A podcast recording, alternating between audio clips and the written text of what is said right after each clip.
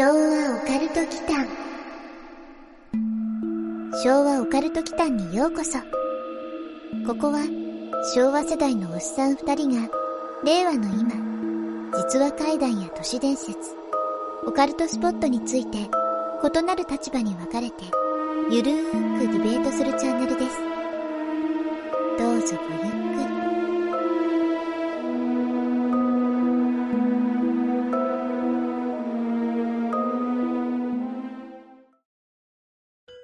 はい、皆さんこんばんは。こんばんは。昭和オカルト祈間のマサです。やすくんことやすです。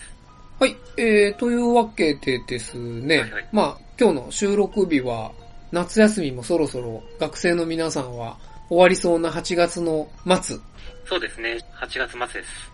というわけで、まあ夏休みもまあ終わってしまうという中で、まあ一応ちょっとリリースの順番とかによって異なると思うんで、毎回ね、このパターンの時は説明しておこうと思うんですが、私ことマサがですね、ちょっと諸事情でリモート参加という形になっています。はい。はい。なので、あの、やすくんだけ、いつもの池袋の自己物件のレンタル会議室で、えーはい一人で、えー収録望んでもらっていて、まあ僕がリモートというはい形になっていますと。はい。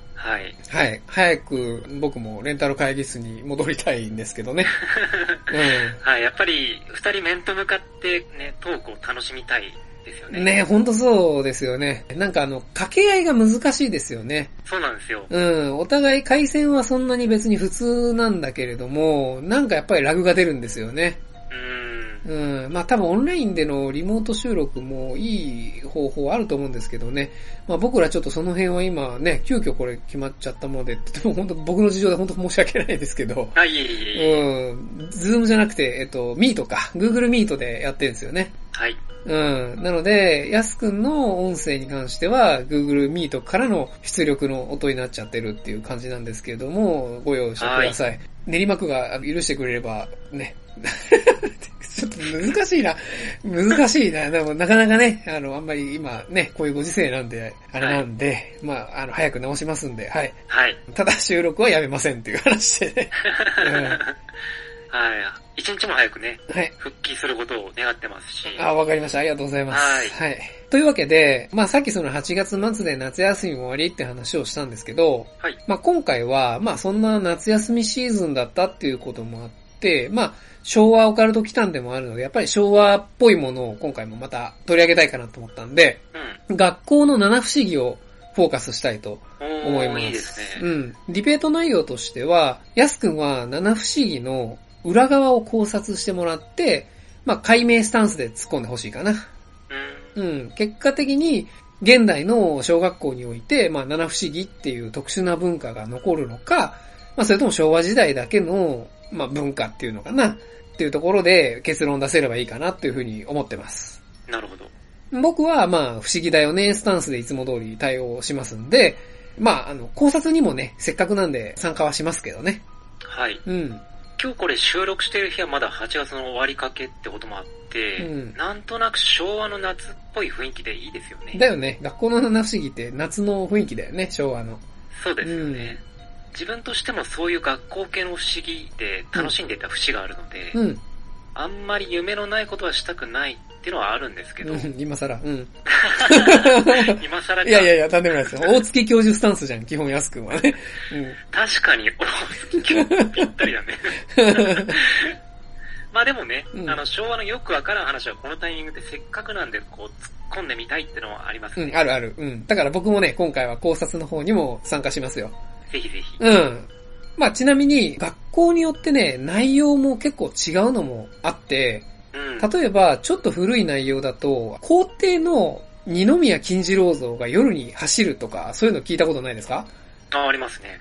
そもそもね、僕らの学校って、二宮金次郎像そのものがなかったじゃないですか。ないね。うん。なので、まあ、定番だけでもね、集めると、20とかね、30とかね、たくさんのね、七不思議が出てくるんですよ。あー、そっか。あとは休校舎はそもそもないとかね。ああ、まあね、よくね、大体、休校舎が舞台になることが多いもんね。そうそうそうそう。うん我々の学校だけの特殊なやつもありましたもんね。まあ、だいぶね、それ話すと特定されてしまうんだけど、そうね。せっかくなんで最後に語ろうと思ってますよ。うん。はい。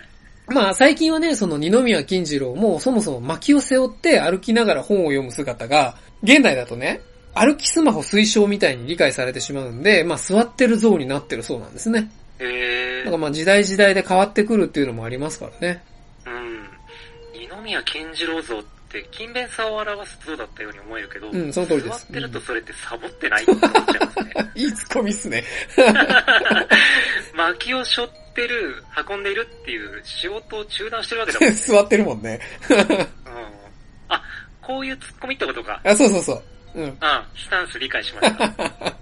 そうだね。二宮金次郎ね、歩きながら勉強、仕事をしながら勉強するっていう勤勉の像だったもんね。そうそうそううん 座ってちゃダメだよね。うん。仕事サボって勉強しちゃダメだよね。何が言いたいのってなっちゃうもんね。うんそうそう。本業をおろそかにしちゃいけませんよって話だもんな。はい。うん。ではね、早速始めますね。はい。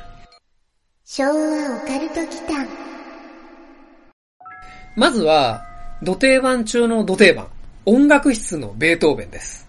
うん。とね、これね、二つセットになっていることが多くって、夜に誰もいない音楽室から、ベートーベンの曲のエリーゼのためにが流れてくるっていうのと、ベートーベンの肖像画が笑っているとか、そういう話ですね。うーん。これがなぜベートーベンになったのかってところですかね。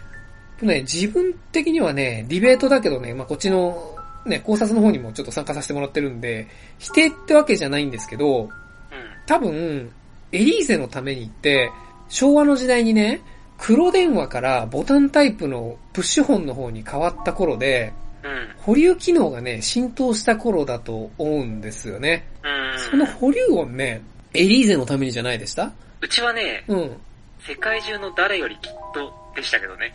あ 先進的だね。ワンズ中山美穂だね。うんそうそうそう。でも言いたいことはわかりますよ。あとは CD のシングルサイズの録音時間っていうのが、うん。ベートーベンの大工だかなんだかが基準とかで、やけに身近な存在だったってこともあるよね。ベートーベンだねベート。う。うんん。あと曲として運命とか、うん。ちょっと恐怖を感じる曲とのこう印象で、うんうんうんうんベートーベンになったのかもしれませんね。ああ、なるほどね。そうだね。シングルサイズの録音時間は6分何秒とかだったよね。あれが大工の時間を基準にしてるとかいう話でしたよね。そういう話ありまうしたよね。ん。噂の、まあ、この噂のね、発端になるようなシチュエーションとしては、誰かが夜に音楽室でエリーゼのためにを聞かないといけないんですよ。う。うんん。で、冬場とかだとさ、あの18時とかでも暗いじゃないですか、もう。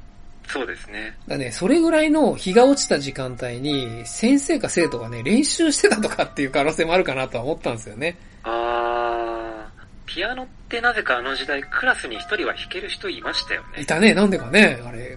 まあそれぐらい習い事としても代表的ではあったピアノなんですけど、うん。団地では夜に弾くと苦情が来るから、うん学校で練習していたってことはあり得るよね。ありえるよね。低学年で座高が低いから、うんうん。ピアノ越しに正面から見てこう、姿が確認できないとかで、うん誰もいないってなったとか。そうだよね。うん。まあこれ、ディベートであることをなんか半分忘れかけつつあるんだけど、時代背景から考えて、本当にその、あり得そうじゃないですか。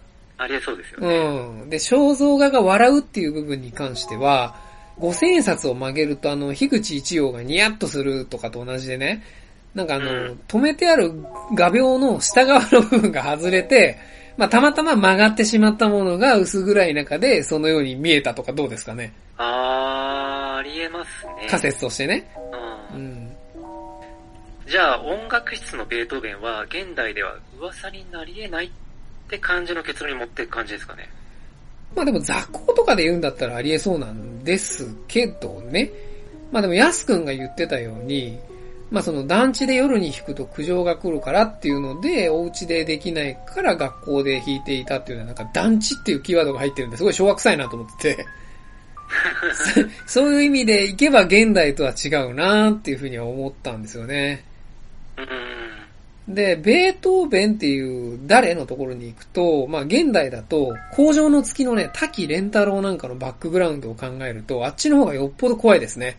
うん。やりすぎ都市伝説でね、前にちらっとやっていた話とはね、違うんですけど、当時、頭の固い偉い人が作った曲よりも、ポップな感じの曲を作る滝蓮太郎が、まあ、受け入れられることで、メンツを潰された文科省が、まあ、滝蓮太郎をね、単身ドイツに留学させてるんですよ。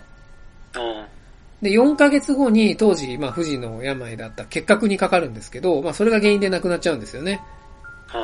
で、その蓮太郎が残した楽譜っていうのが、その結核菌がついてるからっていう風にして燃やされちゃうんですよね。で、その最後の遺作になった曲名がね、恨みっていう曲なんですよね。何それ普通に背筋ゾクッときたんですけど。ゾクッとくるでしょ？うん、うん、来た来た。ハトポッポの人とかだよね。そうそうそう。うん。うん。夜の音楽室から聞こえてきて怖いと思うのは、童謡とかのピアノかもしれませんね、確かに。うん。クラシックだと練習のイメージとかがあるんで。まあね、ピアノに限らずともいいんですけどね。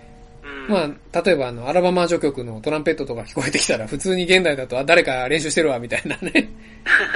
そうそうそう。バックグラウンドのストーリーを知っていると、滝蓮太郎とかの方が日本人としてはよほど怖いんですよね。まあ、怖がっちゃいけないんですけど、まあ、けどね、ベートーベンもそうなんだけど、はい、本人と縁もゆかりもない学校でね、なんでうちでってなりませんかねあー、場所は確かに重要ですね。うん。うん。ともなれば、そもそもベートーベンがなぜ日本の小学校でっていうのもある、そうそうそうそうそう。まあ、そっちは生徒が、まあ、弾いてたってことで通るのか。うん。そういうことですよね。うん。で、続いて、これはね、結構有名なんですけど、廊下に現れるテケテケ。うん。踏切事故で上半身と下半身が切断された生徒の例で、腕だけで歩幅前進のように進んでくるパターンと、まあもう少しね、アクロバティックな感じでこっちにやってくるパターンがあるんですよね。で、その際の効果音的なものがテケテケテケテケっていう感じなんで、テケテケっていう名前がついたっていう風に言われていて、ちなみにね、これ僕も初めて知ったんですけど、スピードがね、やばくて、時速100キロって書いてますね。それこれなんかターボババアとかじゃないの、俺はアクロバティックな感じでやってくるパターンも知らなかった。時速100キロももちろん知らなかったけど。うん、これは確かに有名ですよね。ですよね。はい。地獄先生ヌーベとかにもあったような気がします。あ、なんか出てたような気がしますね。うん。いつ発祥だろうね、これは。いつだろうね、でけでけ。うん。地獄先生ヌーベって確か1995年前後の連載だったんで、うんうん、ただ、でも、その前から、あっただ、いや、ヌーベ初ではないよ。そうだよね、うん。普通にそういう事故があったから、そこから発生した何かとも思うんですけどね。うーんとね、一つね、昭和世代にね、印象深い、それを思い出す映画があるんですよ。ほう。ケニーって覚えてる？ケニー？うん。人の名前ですよね、確か。これね、昭和62年、西暦で言うと1987年に公開された映画で、はい。下半身を失ったケニー少年が、スケボーに乗ってペンシルバニアからピッツバーグまで、ヒッチハイクの旅に出るっていう話なんですよ。あー、なんか言われて思い出した。あったでしょ？学校で推薦されたでしょ？あったね、うん、なんかやけに宣伝してましたね。これね、日本ユニセフ協会の推薦作品だったってこともあるんで、多分文科省がなんか押してたと思うんですよね。なるほど。うん。ちなみにね、ケニーさんね、これ実在の人物なんですけど、うん、このケニーさんのね、ビジュアルがね、やはりね、子供心にはね、強烈だったと思うんですよ。確かにあの姿はそうだね。うん。そうか。そこからテケテケって言われれば、まあ確かに似てるっちゃ似てますもんね。でしょ？うん。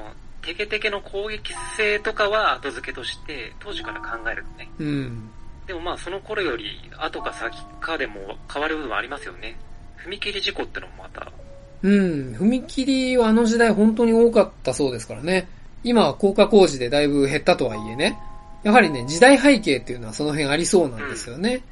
うん、まあ、踏切の事故だけでいけばね、うん、あの、最近もニュースでありましたからね。はいはいはい。スマホに夢中で気づいたら線路内に行ってってニュースは最近聞きました、ね、ああ、それそれです。女性のね。うん。その結果が七不思議になるなら、テケテケは現代でもあり得るってことかな。片手スマホだとバランスが微妙だけどね。うん、バランスね。まああの当時は映画もね、あの、サブスクもなければ VHS を借りるっていう文化だったじゃないですか。で、まあその一作品のね、はい、賞味期限的なものも長ければ、インパクトも強かったんで、まあ今はね、そこまでのってなかなか生まれにくいんじゃないですかね。なるほどね、うん。さっきと同じで、夕日差し込む廊下で、うん。なぜかケニーがいる方が怖いけどね。それ、ちょっとね、あの、これ以上はなんか問題発言ないそうだからやめましょう。いや、そこにいない人がいるってのが怖いっていう意味です。うん、はい、じゃあそう、そういうことで受け取っておきます。でも、テケテケの話ってさ、今話してて思い出したんですけど、やっぱね、ケニーの前後だった気がするんですよね。ケニーの映画のね、前にはね、テケテケテケなんて噂もなかった気がするんだよな。うん。うん。あの後だった気がするんですよね。だからなんかやっぱり、ね、でしょ？だから、なんか、あの、あの映画にインスピレーションを受けた大人がね、当時のあの汚い大人がそういうのを作り出したっていう可能性はあるよね。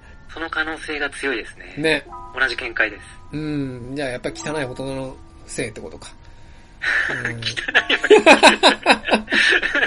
まあ、ユニークな大人がいたってことね。うんさて、えっ、ー、と、続いてなんですけど、はい、えっ、ー、とね、キングオブ学校の七不思議です。トイレの花子さん。お来たね。うん。これはね、一応アシュとかが結構ある話なんで、まあ、定型化しているものだと、旧校舎の3階の女子トイレで、手前から3番目の個室を3回ノックして、花子さん遊びましょうって言うと、中からはーいっていうレスポンスがあるんですって。で、中から赤いスカートでおかっぱの花子さんが出てきて、中に引きずり込まれるっていう話ですね。まあ、七不思議界隈では、まあ、かなり象徴的な存在として扱われる存在かな。うん。これこそ昭和感あるよね。うん、昭和っすね。うん、格好がそもそもね。うん。おかっぱに赤いスカートって、前もなんかこの会話まさとした覚えあるけど、うん、ちびまる子ちゃんじゃないですか。まあ、まさにね、その時代に発生したんじゃないかな。もっと前かもしれないですけどね。うん。まあ、花子さんについては、まあ、いろんな説があるんで、あくまで我々の考察ということで進めたいんですけど、はい。まあ、現代とね、その花子さんの話との違いっていう大きな違いは何かっていうと、便所が洋式か和式かっていうところでいくと、当時やっぱこれ和式ってことですよね。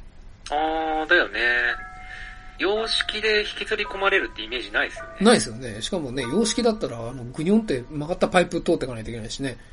そう。うん、一旦持ち上げて引きずり込まないとこう。というか、うん、今の小学校って洋式なんですかねどうなんですかねね。なんかおっさんギャッパって嫌なんだけど、うん、うちらの学校は全部和式だった覚えがあります、ね、うん、和式でしたね。うん。うん、あ、旧校舎の便所が和式ってことかな。ああ、うん、我々の学校は旧校舎がそもそもないじゃないですか。なかったじゃないですか。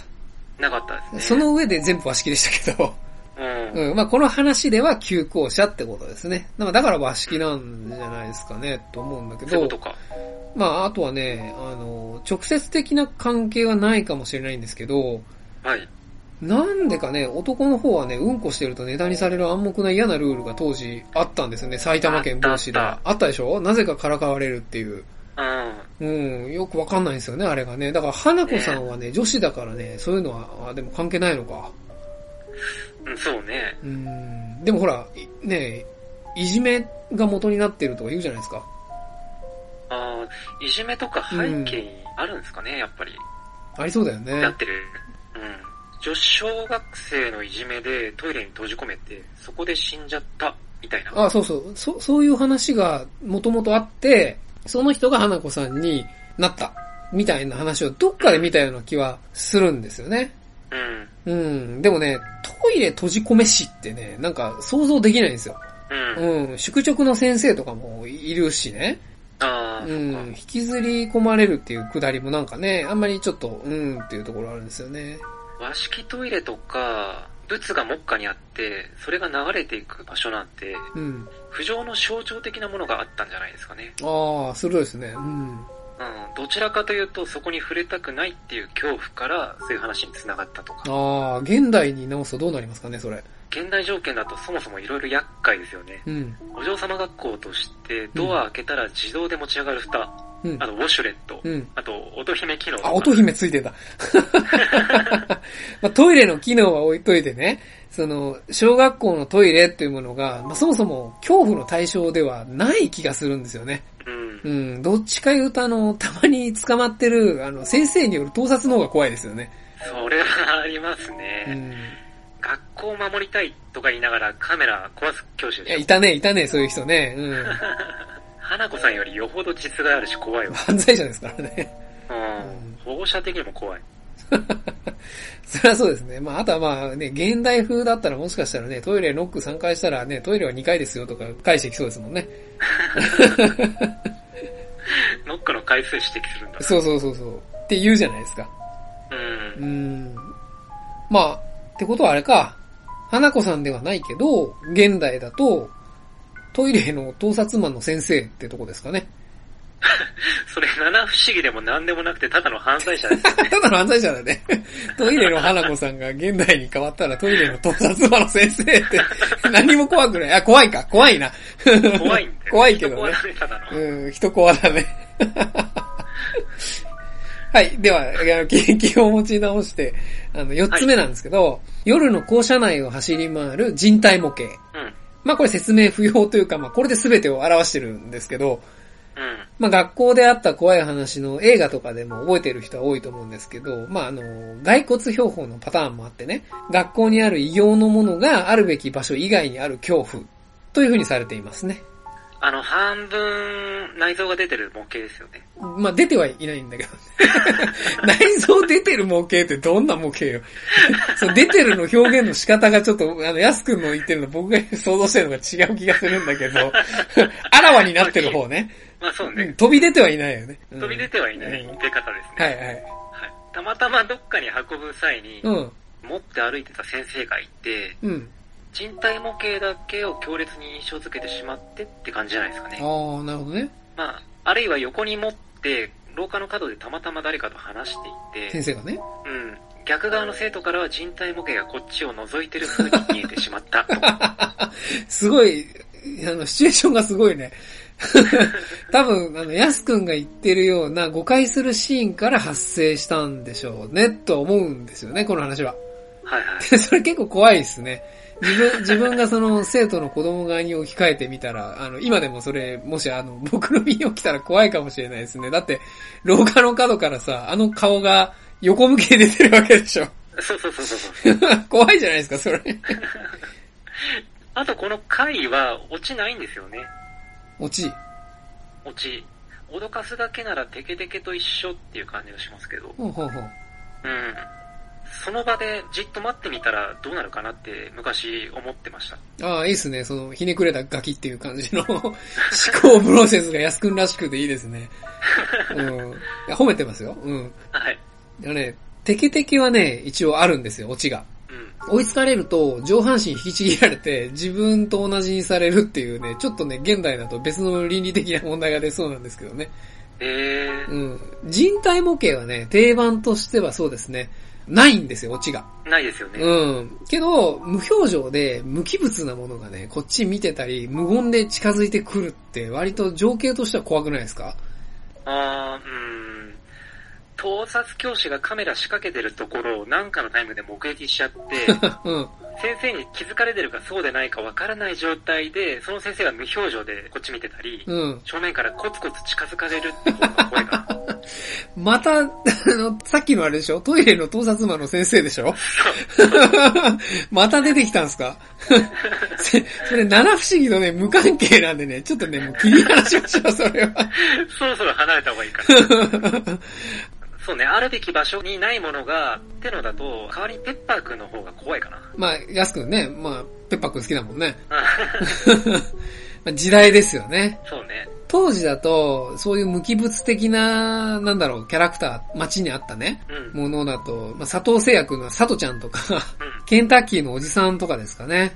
うん。ドナルドとかだったらね、逆にあの、ランランルーでわかる世代は恐怖するかもしれないですけどね。あー、ドナルド怖いわ。うん、まあ、ピエロだもんね。ピエロはもう恐怖の象徴ですから。無表情ですね、完全に。まあ、人体模型はそこまで怖くないかな。おあれ？これディベートなんだっけ？ディベートです。一応ね。ほぼ、ほぼコーラスになっちゃってるんだけど。うん。現代であり得るのかだよね。そう。これはあり得るのかな？ああ。あでも、今のガキンチョってすぐ SNS に投稿するからな。まあ自分含めてかもしれないけど。TikTok とかね。まあね、悲しいかな。それも時代ですよね。うん。うん、目撃してね、まず怖がるよりもバズりそうかの判断が優先されるってね、僕的にはね、現代以降の考え方の方がね、よっぽどオカルトですよ。ああ、考え方がオカルト。うん、なるほどね。うん、もうだって人体模型が例えばね、全速力で走ってきますなんて言ったらもう、あ、これどうしよう、TikTok、BGM どうしよう、やっぱりジャスティン・ビーバーのあれかなとかって多分ね思うと。で、まあ、TikToker にはわかると思うんですけどね。うんなるほどね。そう、まずそっち優先になっちゃうっていうのも現代の悲しいあれかなと思いますよ。うん。怖いかもしれない。うん。では続けて、5つ目と6つ目はね、ちょっと巻きますね。えっ、ー、と、プールで水中に引きずり込む子供の霊っていうのと、夜の美術室で怪しく光るモナリザの目っていうのが、まあ定番中の定番でしたね。ああ、有名だけど、先に上がったような話の派生ですよね。うん、派生ですね。うん。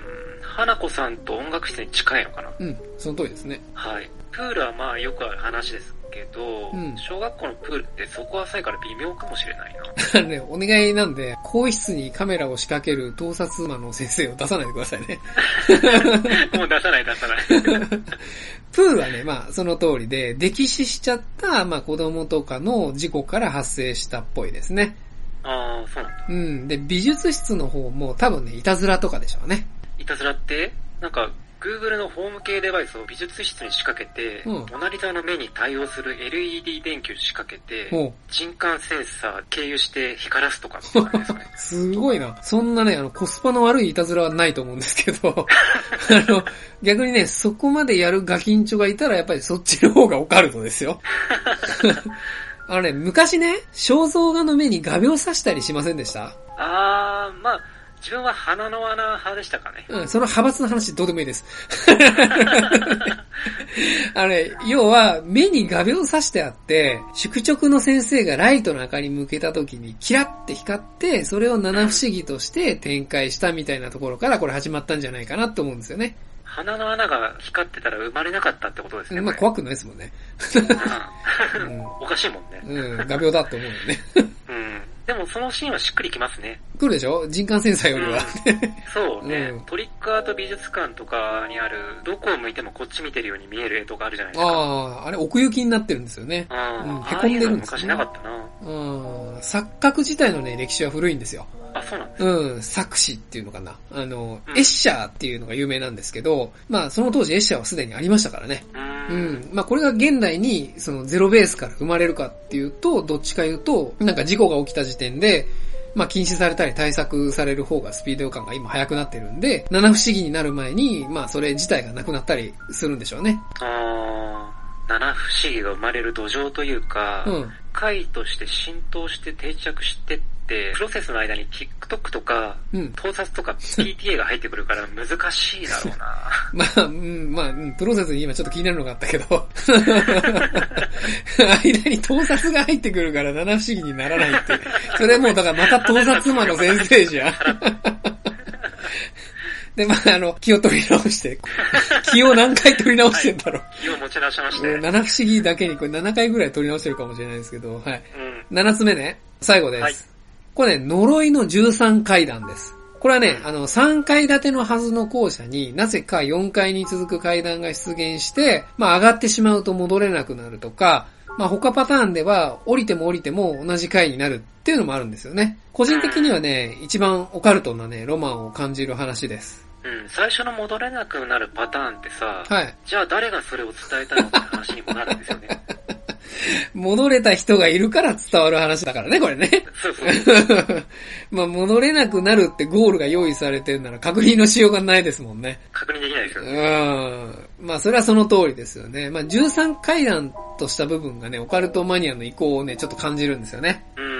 そもそもあの、欧米だとね、不吉な数字として扱われてるじゃないですか。そうですね。うん。キリスト教においてね、イエスが、まあ、処刑された金曜日であることから、13日の金曜日っていうのが意味数になって、13が不吉の象徴になってるんですよ。欧米ってね。はい。ただ、まあ、階段という点に関しては、まあ、死刑になった囚人の登る公主台のね、階段の数を表してると思うんですよね。うん。それはマニアの介入があるね。あるよね。絶対あるよね、これね。うん、いたね、そういう本読んでる生徒。いたいたいた。残念ながらね、僕は当時そういう生徒ではなかったんですよ。うん。うん。これは今でも生まれそうですね。どっちかっていうと、異世界の生き方っていうジャンルで、うん、学校を飛び越えて確立していますよね。あ、ジャンルとしてってことね。うん。あ確かにね、エレベーターとかあれでしょ？あの、半蔵門線の途中にある森塩とか、秋田とかああいうやつですよね。そうそうそう。うん。あの辺はね、自分のようにね、あの、社会人生活に疲れたサラリーマンが妄想した話なんで、小学生とかだとね、また違う背景があるのかなと思いますよ。うん。異世界ね。うん。昔は異世界って言われてもイメージできるものがなかったから、確かに。うん。現代の方がこの辺の憧れとか想像力みたいなものはより具体的なんでしょうね。うん、そうですね。うん。学校ごと異世界に行っちゃう方だと、漂流教室ぐらいしかイメージできない。ああ、梅津和夫のね。うん。うん。あれはね、完全にも絶望ですよね。絶望ですね。関谷まで一緒に来ちゃうからね。来ちゃうからね。はい、この七不思議の派生はね、まあ、あの、多分現代でも生まれるってことですね。うん。うん、異世界に憧れる限りはね。そうですね。何らかのやっぱり特殊な方法を持って異世界に行くっていうのは多分現代でも、むしろ現代の方が多い感じがしますからね。うん。うん。昭和オカルト期間。さて、というわけで、これまで定番となっている七不思議を挙げてきたんですけど、まあ現代も通じそうか、まあ不思議として生まれそうなのは、まあ人体模型と、最後の13階段かな。うん。うん。ぐらいかな、やっぱり。で、他、七不思議以上のね、恐怖として、一コア部門で、盗撮魔の先生っていうとこですかね。思い出しちゃった。盗撮魔の先生が貝のせいにして七不思議になってるようなものありそうなんだよね。ああ、元凶ってことね。うん。更衣室で聞こえるひそひそ声とか、うん、録画モードを誤って再生モードにしてたとか。あのね、そんな七不思議はね、出してないですけど。例として。まあ、あとね、時代で言えば、まあ、平成初期とか、昭和の終わりを今回ベースにしてるんで、あの当時のカメラはね、一般家庭ではね、多分ね、8ミリビデオだったんで、盗撮は難しいかもしれないですね、リモートで。難しいのか。逆に言えば現代なら容易なので、何か不思議なことが起きたら、まずはそこを疑ってみるっていうのもいいかもしれない。嫌な時代だね。七不思議っていうロマンよりも先に盗撮犯の、盗撮魔の先生を疑えってことね。そう。なるほど。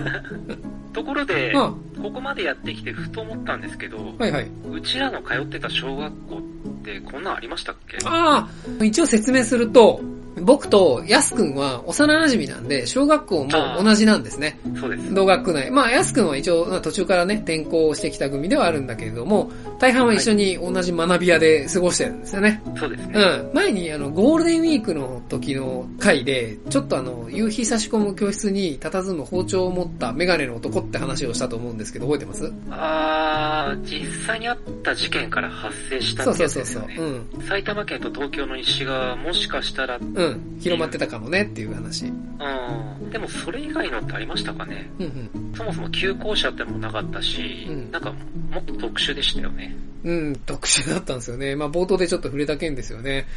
もうね、あのー、別に特定前提なんですけど、うん、まあ逆に僕らも特定するメリット全然ないのでなんですけど、あのー、そう、だから言うけど、まあ僕らの通っていた小学校っていうのが、米軍基地に隣接したんですね。うん。ただ、その横田基地とかとはまた別で、そのベースに米軍が頻繁に出入りしていたりする方ではなくって、どちらかというと、もう基地としてはほぼほぼ放置されているような、そんなエリアなんですよね。はい。で、家屋とかもなくって、まあ倉庫っぽいものと監視塔みたいなものしかないのっぱらだったんですけどね。でしたね。うん。米軍のジープもヘリも見たことないけど、うん、ないですね。そこにはちゃんと明確に米軍基地が存在してましたよね。うん、まだ今でもね。周辺5キロぐらいうん、そうなんですよね。うん、今でもあるんですけどね。一部変換されたらしいんですけど、はい、まあでも変わらずほぼほぼ同じ面積ぐらいを保ってるみたいで、はい。でね、多分ね、ヤスくん知ってるかわかんないんですけど、当時、ドッジボールがね、流行ってた。まあ、それ自体は知ってると思うんだけど、そのね、ドッジボールがね、流行ってたんですよ。ね、うん。で、ある日ね、勢い余って、米軍基地内にボールが入っちゃった子がいたそうなんですね。うん。で、原則としてそういう場合はもう諦めるしかなかったんですけど、その子はね、あの、流行りもあって、ボールもマイボールで気に入っていたっていうこともあって、まあ夜にね、こっそり柵を登って乗り越えてボールを取りに行ったそうなんですよ。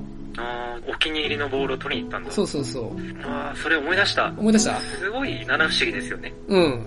まあ本当にね、我々の地元ならではなんだけど、まあするとね、普段は米軍の姿なんてないのに、その時に限って、監視塔からサーチライトで照らされて、銃を構えた米軍兵が出てきた。そうなんですね。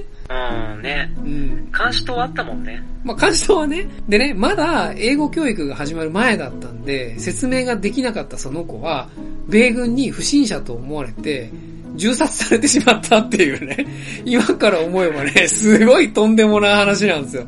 あったね、それ。あったでしょ？あったあった。普通に考えたら、あるわけないだろうって思うけど、実際みんな信じてたよね。信じてたよね。そう。まあ、米軍関係で言うと他にもね、実はありまして、ボールをね、探しに行ったところから実は分岐するんですよ。はいはい。だからゲーム的にはね、ここ多分選択肢が出るような イメージなんですけど、あのね、銃殺の別パターンとしては、謎のエレベーターを発見して、スイッチを押すと、ものすごい地下まで降りていって、そこにめちゃくちゃ広大な地下都市が築かれていたっていうものがね、あったでしょ？あったね。うん。で、さらに、そこで変な乗り物に 乗せられて、外に出たら昼になっていたみたいなね。つまりアメリカに到着したってことですよね。あ、そうそうそう。時差ってことだから。そうそうそうそう、ジュール・ベルヌみたいなね、そんな話なんですよね。はい。うん。まあだから我々の学区というか、まあ他、本当でも、すぐ出るからね。埼玉県米軍基地で、あの、検索したら多分もう1個しかないんだよ。はい。もう一発ですね。一発ですよね。まあ、冗談抜きで、でもそういう七不思議、7はなかったか。なんか米軍基地は怖いものっていうのを植え付けられたんですよね。うん。だから野球のボールとかが入ってもう絶対取りに行くな、みたいな話で、そっからこの話を聞かされることが多かったんですよね。ありましたね。ね、銃殺された子がいるんだよ、みたいな。うん。絶対あるわけないじゃん今なら思うけど。うん。当時はね、なんか無垢だったんで信じてましたよね。はい。うん。というわけでね、我々の学校ではこんな不思議が、ちょっと特殊なね。特殊でしたね。うん、なまあ、学校じゃないもんね、むしろ。ね。学校超えちゃってるもんね。そうね、アメリカ行っちゃってるからね。うん。まあでもそれぐらいね、米軍兵士の持ってくる銃っていうのは、しかもね、当時の僕らからすれば何を喋ってるかわからない人たちが、やってくる方が、どんな例よりも怖かったってことですよ。そうね。うん。そういう土壌で育ったってことですね。はい。うん。だまあまあ、今までの話を通すと、まあ今の学校ってだいぶもうね、僕らの知ってる頃とは変わってるじゃないですか。なのでね、まあそれ相応の何か新しいというか、僕らが想像もつかないような七不思議っていうのがね、多分生まれる土壌にあると思うんですよね。うん。だからね、そういうものをね、ちょっと敏感にアンテナ張っといて、見てみたいなと思うんですよ。子供の言うことだから、しょうもないって思わないで、なんかちょっとね、真摯に耳を傾けてね、聞いてみたいなと思うんですよね。いや、直接は嫌ですよ。あの、ツイッターとかでね、ツイッターとか TikTok とかのタグとかをね、辿っていって、そういう子たちがアップしているようなのね、あの、ろくでもないのはたまにあるんですよ、TikTok はね。うん、もう、あの、糸見えてるやつとかあるんだけど。それも あるんだ。あるあるある。うん。でもね、そういう、今だからこその新しい学校の七不思議っていうのがね、生まれるのを期待してますよ。そうね。うん。集まったらね、ちょっとテーマトークしてもいいかもしれないですね。ああ、現代のね、令和の七不思議みたいなやつね。うん。うん、なんか他のとこもやりそうですけどね。そうね。まあ僕ら基本的にあんまり調べる時間が極端に少ないからね。ねというわけで、うん、今日はこの辺で締めたいと思うんですが、一応最後に、あの、学校の七不思議にまつわるね、僕の好きなね、シャレコアの朗読を安くにお願いしたくって、はい。うん、これね、ちょっと長いんで、もう、なんだろう、エピソードトークみたいなのはなしにしちゃって、もうこの朗読で締めてくれちゃって大丈夫です。了解しました。これね、締めのシャレコアって感じですね、うん。そう、これね、面白いですよ。面白くてね、怖いですよ。はい。うん。ちょっとね、僕もこれ行く末気になってますからね。はい。うん。じゃあ、ちょっと聞いてみてください。そして、じゃあここでご挨拶ということで、ありがとうございました。はい、ありがとうございました。昭和オカルト期間。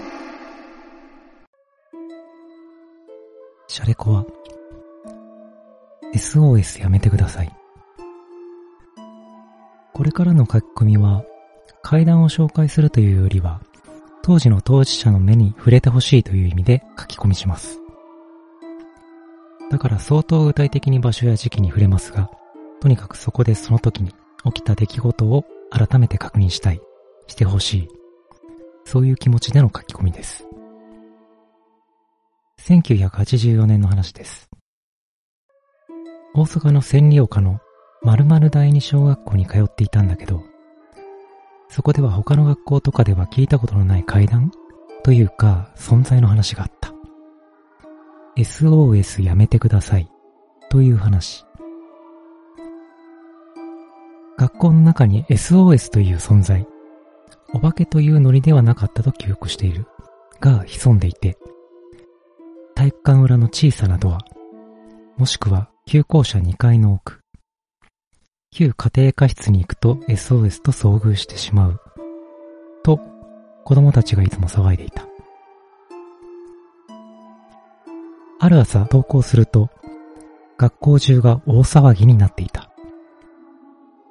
SOS の足跡が天井に、旧校舎そばに倉庫のようなトタン屋根の建物があったんだけど、その天井に SOS の足跡が現れた。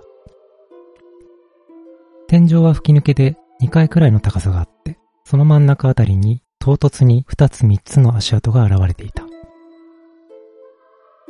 そこで俺は去年の7月、2007年、嫁と子供と3人で万博公園に遊びに出かけ、その帰りに自分が子供の頃に住んでいた千里丘の街並みと第二小学校の様子を眺めたいと散歩がてらに立ち寄った。学校は変わることなくそこにあった。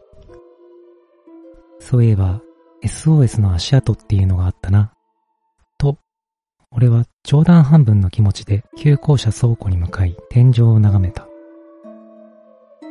気味が悪いのは子供の頃の記憶だけという話でなく、この時、改めてそこで足跡をはっきりと見たこと。大人になった俺の目で見てもそれは足跡で、はっきりそこに存在していたし、今もまだそこにある。そこで俺は1984年のあの出来事を改めて思い出す。記憶がクリアに思い出されて、心底気味が悪く、恐ろしくなる。ある日の授業中、どこか廊下から大勢の生徒が、わー、わー、と騒ぐ声が聞こえてきた。教室も騒然となったが、授業中だから先生に諌められた。その後の休み時間、どっかのクラスの生徒が興奮した様子で教室に飛び込んできた。SOS が出た。まだいる。みんな見てる。教室中、いや、学校中が大騒ぎになった。どこや ?2 階の廊下や。廊下の窓から急行車を見ると、急行車の2階に SOS がいる。皆、わーっと廊下に飛び出し走り出す。何人もの先生が大声で生徒を注意したり叱ったりしているが、その時のあのちょっと説明のしようがない異常な興奮状態は先生たちでは止めようがなかった。俺も流れに押し流されるように、やがて2階の長い廊下にたどり着いた。あそこや !SOS や !SOS や旧家庭科室の窓の向こう。薄暗いものの、はっきり見える窓の向こう。SOS がいた。大きな茶色い顔で角張った肩。不思議そうなキョロキョロとした黒い目で SOS はこちらを見ていた。泣き出す生徒。叫びを上げる生徒。興奮してくそ俺が殺しに行ったると、急行車に向かって駆け出す生徒。しばらくして皆は口々に叫び始めた。SOS やめてください。SOS やめてください。SOS 階段にはあるルールがあり、SOS と出会ったら SOS やめてくださいと叫び続けないと SOS に殺されるというものだ。皆は半ば強行状態で SOS に向かって SOS やめてくださいと叫び続ける。俺も大声で叫び続ける。SOS は茶色い大きな大きな顔をガラスに貼り付けるようにしてこちらを眺めていた。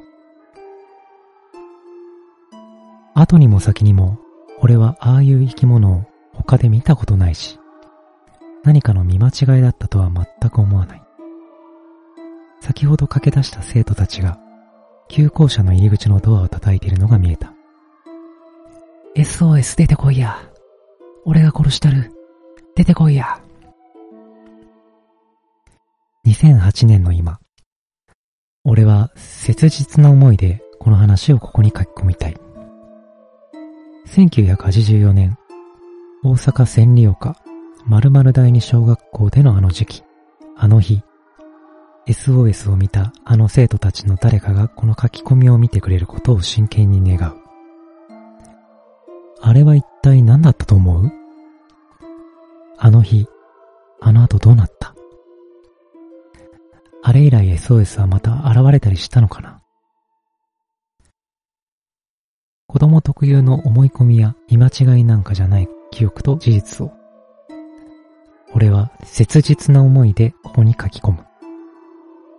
今も残るあの天井の足跡、あのガラスの向こうの大きな茶色い顔、俺たちを興味深そうに眺めていたあの物静かな黒い目。あいつは一体何なのか？まだそこにいるのか？夏に近くなる暑い日曜日の朝になるといつも思い立ってあそこに行きたくなる衝動を未だに感じる。あの日駆け出した生徒たちのように、あそこに走って行って扉を開け、あいつを捕まえて、SOS を捕まえた。本当にいた。叫びたい衝動に強く強く書き立てられます。1984年のあの場所にいた俺と同じ当時の子供にこの書き込みを伝えたい。もしそういう人がいたら、この言葉を俺が紛れもなく、俺があそこにいたという証拠として送る。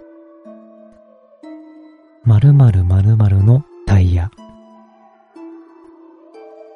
物語めいた言い回しや最後の謎かけめいた書き込み、うざかったらすみません。でも、俺が体験した出来事です。最後までお聞きくださり、ありがとうございました。チャンネル登録もよろしくお願いしますね。